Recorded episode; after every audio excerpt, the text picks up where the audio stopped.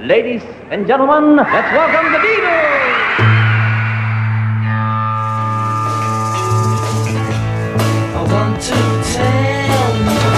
About the Beatles, der Podcast zu den Fab Four mit Malte Asmus. It's great, it's sold, it's the bloody Beatles, shut up.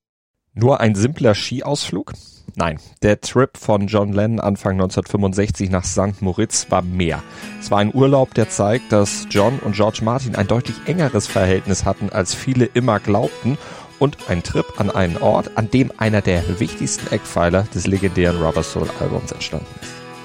I once had a girl, or should I say, she once had me. John Lennon and his wife and my wife and I went on holiday. We went skiing in St. Moritz. St. Moritz in der Schweiz, der erste Ort, dem wir uns in dieser Staffel nähern wollen und der in der Geschichte der Beatles eine wichtige Rolle spielte. Vom 25. Januar bis 7. Februar hatten sich John und Frau sowie George Martin und Frau im Nobel-Skiort im Palasthotel eingemietet, einem ziemlich exklusiven Schuppen, erzählt George Martin hier im Interview mit Reelin in the Years. And none of us had skied before. Well, my wife had skied a little bit. And we had an enormous amount of fun. John brauchte das Skifahren nämlich etwas mehr als einen Monat später, zum Beispiel auch für die Filmaufnahmen von Help. Und deshalb heuerte er einen teuren Privatlehrer an, der ihn Parallelschwung und Co. beibringen sollte. Und natürlich immer das Ganze unter den wachen Augen und Objektiven der omnipräsenten Presse. We were followed, of course, by photographers and so on. Selbst bis hoch in die Schweizer Alpen. Klar, war eine tolle Dienstreise und die Fotografen und Reporter wollten natürlich die ersten wackeligen Versuche eines Beatles auf Skiern unbedingt festhalten. Das wären selbstverständlich Bilder, die die Magazine ihnen aus den Händen reißen würden. So dachten sie und hofften natürlich auch darauf, John Lennon mitsamt Gefolge auch dann noch beim ausschweifenden Abendprogramm ablichten zu können und entsprechende Artikel darüber zu schreiben. Aber da wurden sie enttäuscht, erzählt George Martin weiter. Most of them thought we were probably out in some nightclub drugging away. Most evenings we spent back in our suite playing Monopoly because we were so damn tired from skiing. Klingt jetzt erstmal ziemlich langweilig, Monopoly-Abende, so gar nicht nach Rockstar-Leben, das man sich eigentlich vorgestellt und das sich die mitgereisten Reporter eigentlich gewünscht hätten. Aber man kann es nachvollziehen. Den ganzen Tag an der frischen Luft und in der dünnen Bergluft Skifahren zu üben, das ist schon verdammt anstrengend. Vor allem, wenn man eben ungeübt ist. Da will man natürlich abends entspannen. Aber der Spaß kam trotzdem offenbar nicht zu kurz, denn es gab da ja noch eine Geschichte. During that time, I broke my foot, but that's that's another story. Eine Story, die so gar nicht zum immer so aristokratisch wirkenden George zu passen scheint und über die er vielleicht auch deshalb hier im Interview mit Reading in the Years schnell hinwegzugehen versucht. Aber sie ist überliefert, denn er hat sie selbst erzählt, zum Beispiel im Buch von Keith Batman, The Beatles off the Record. Und ich erzähle sie euch nach. Die Martins und die Lennons, die teilten sich im Palasthotel eine riesige, ziemlich teure, exklusive Suite, in der sie dann abends nicht nur Monopoly spielten, sondern natürlich auch das eine oder andere Getränk zu sich nahmen und entsprechend dann auch schnell in Stimmung und auf verrückte Ideen kamen.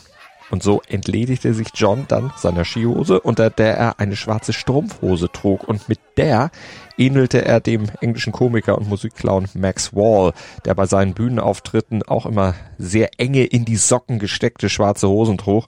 Ja, und dann Grimassenschnitt und dabei komische Verrenkungen vollführte. Und das tat John jetzt auch. Er parodierte diesen Max Wall im Hotelzimmer wischte sich die Haare über die Augen, fletschte mit den Zähnen, genau wie sein Vorbild, ging in die Hocke und spielte dann auf einem imaginären Flügel und die anderen, die krümmten sich vor Lachen. Und George Martin fühlte sich inspiriert, angestachelt zu einer eigenen Performance. Auch er trug unter seiner Skihose schwarze Strumpfhosen, hatte über die allerdings noch eine Boxershorts gezogen. Und die sah in Kombination mit seinem anderen Outfit in etwa so aus, wie das Tütü eines Balletttänzers. Und dazu setzte er dann noch das Stirnband seiner Frau auf und tippelte dann wie Tanzstar Rudolf Nureyev auf Zehenspitzen durch den Raum. Setzte sogar zu einem Sprung an. Allerdings misslang ihm die Landung. Er knickte um, man hörte ein lautes Knackgeräusch und George Martin landete schreiend vor Schmerzen auf der Erde. Er hatte sich den Fuß gebrochen und das schon am zweiten Tag des Urlaubs. Kann man sich überhaupt nicht vorstellen. George Martin mit so einer albernen Tanzeinlage, das passte so gar nicht zu seinem stocksteifen öffentlichen Image, das wir ja auch in der allerersten Folge dieses Podcasts schon beschrieben haben in der Staffel 1. Hört da gerne nochmal rein. Aber Dass George Martin sich zu solchen Einlagen hinreißen ließ, das zeigt, wie gelöst die Stimmung auf dieser Urlaubsreise war und wie gut auch die Chemie zwischen den Martins und den Lennons offenbar gewesen ist.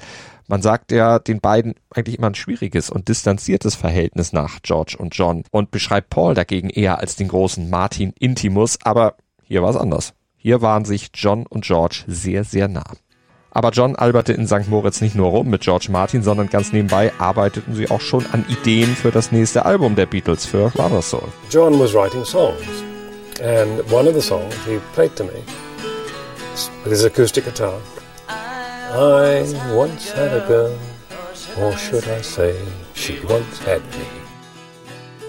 Ihr habt's erkannt, Norwegian Wood, ein besonderer Song und einer, der genau wie das Album Rubber Soul neue Maßstäbe setzen sollte, erzählt George Martin weiter. And it was a very clever song indeed. And it featured for the first time an in Indian instrument, the sitar, which George Harrison played. George had been dabbling with Indian music and learning the sitar. He'd become a fan and a, and a follower of Ravi Shankar. And uh, I thought it was an intriguing sound. and Norwegian Wood was one of my favourite tracks on this album. But there were lots of other innovations on this album too. Norwegian Wood, ein Song, der verdeutlicht auch, wie groß der Einfluss von Bob Dylan damals auf Lennon war. Schon allein was den Zynismus und die Ironie im Text anbelangt. Diese Doppeldeutigkeit zum Beispiel im letzten Vers. So I lit a fire, isn't it good, Norwegian Wood. Macht der Protagonist sich jetzt ein Feuer, um sich zu wärmen?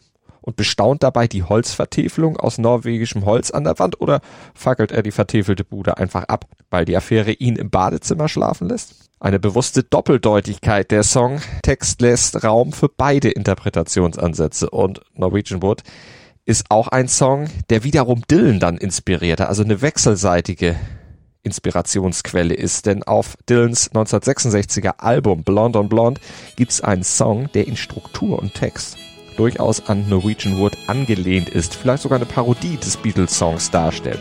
Fourth Time Around.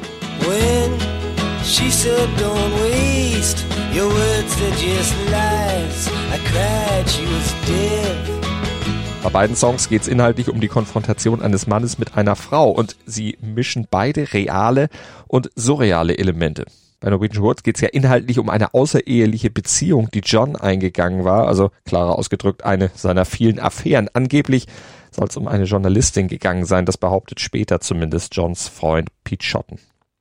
Aber nichts Genaues weiß man nicht. Auch John sagte später nur, er schrieb über Affären, aber nur so, dass man nicht genau wissen konnte, um wen es genau ging. Er wollte seine ständigen Seitensprünge seiner damaligen Frau ja auch nicht direkt auf die Nase binden, versuchte sie zu verheimlichen aber trotzdem eben drüber zu singen. Und wenn George Martin damals mehr zwischen den Zeilen gelesen hätte, hätte er auch gemerkt, worum es genau ging.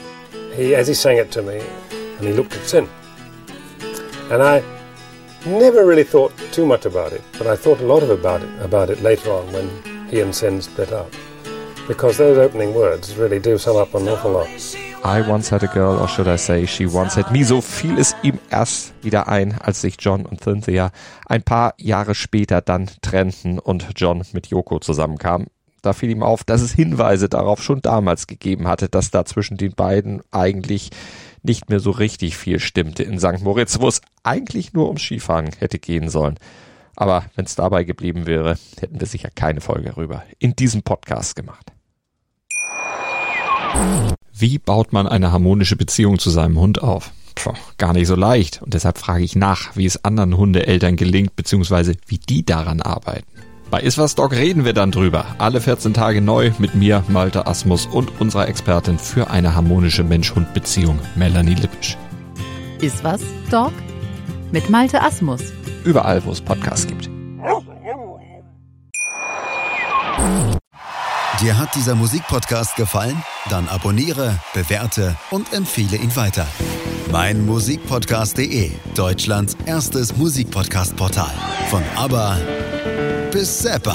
Hast du selber einen Musikpodcast und willst ihn bei uns kostenlos hosten? Klicke einfach meinmusikpodcast.de slash meine-podcasts.